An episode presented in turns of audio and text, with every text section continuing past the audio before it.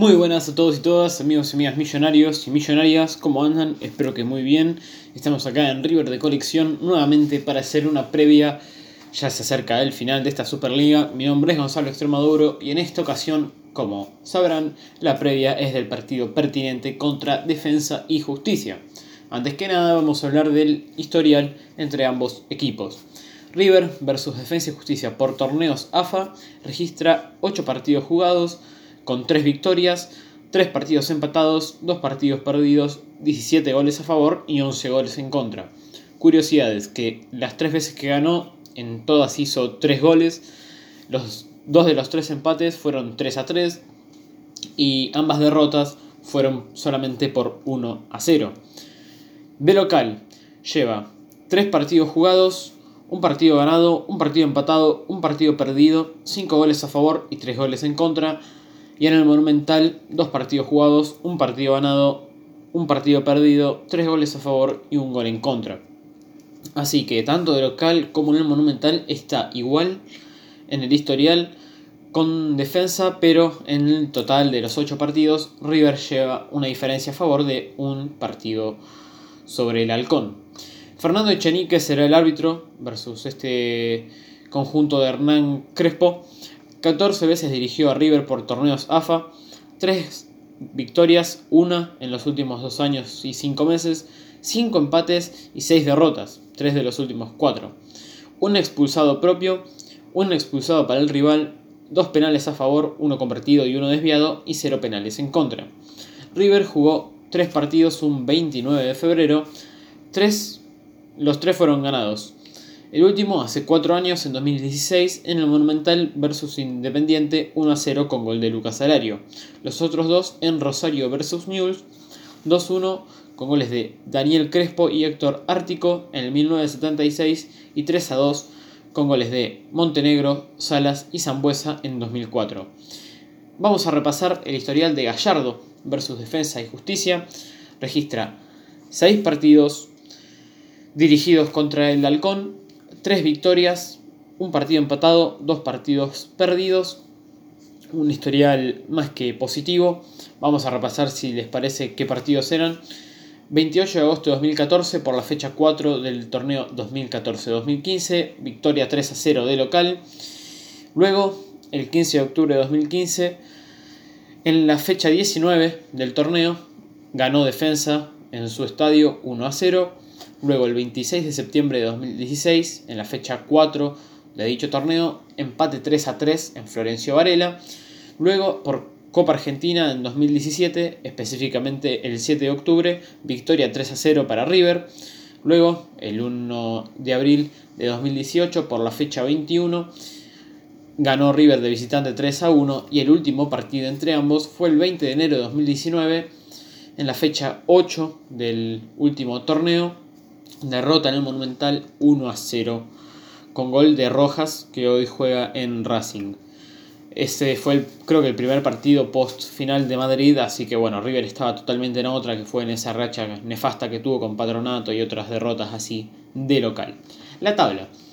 Ya todos sabrán quiénes son los únicos que a esta altura disputan el campeonato.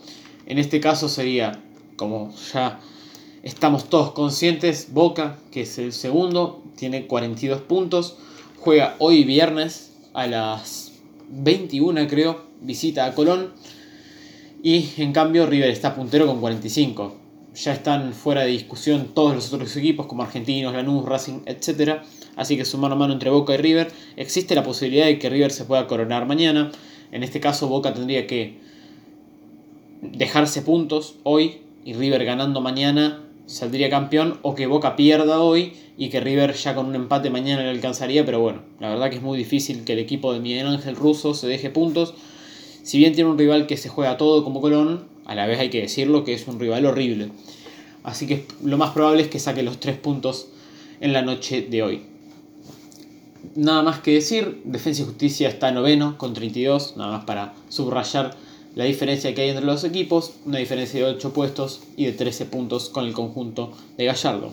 Vamos a pasar ahora a hablar de la forma de cada equipo, sus últimos 5 o 6 partidos. Los de River, todos en este 2020 fueron los siguientes. Victoria 2, las 6 fueron victorias, así que las voy a decir rápido.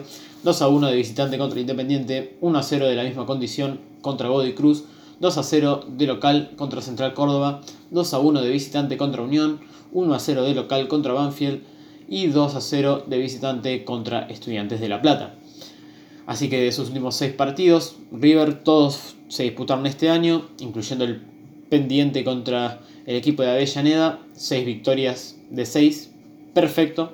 En cambio, Defensa y Justicia en sus últimos 6 partidos incluye este que es del 2019, una victoria de local 2 a 0 contra Godoy Cruz, 4 a 1 de local contra Talleres, ya con Crespo en el cargo, debutó contra Atlético Tucumán empatando 1 a 1 de visitante, luego también empató 0 a 0 de local contra Colón, le ganó 2 a 1 de visitante a Estudiantes y también le ganó de local 3 a 0 a Rosario Central. Así que en sus últimos 6 partidos registra 4 victorias y 2 empates y con Crespo como DT lleva en sus últimos cuatro partidos, que son los únicos que dirigió Hernán, dos empates y las últimas dos victorias.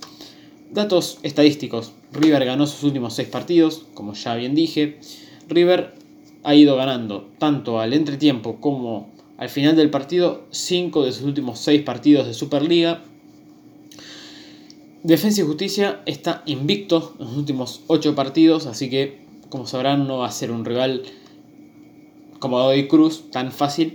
El 11 del rival va a ser el siguiente. Para destacar solamente que es muy probable que alinee suplentes, porque el martes tiene su debut en la Copa Libertadores contra el Santos, lo que a priori es su partido de más importancia en la historia, así que van a ver que hay varios suplentes. El DT, como ya saben, es Hernán Crespo y pondría un 4-2-3-1 de la siguiente manera un Sain en el arco, Breitenbruch, Rodríguez, Frías, Duarte, Cerro, Benítez, Piscini, Mainero, el perrito Barrios, ex San Lorenzo y Cookie Márquez como única referencia de delantero.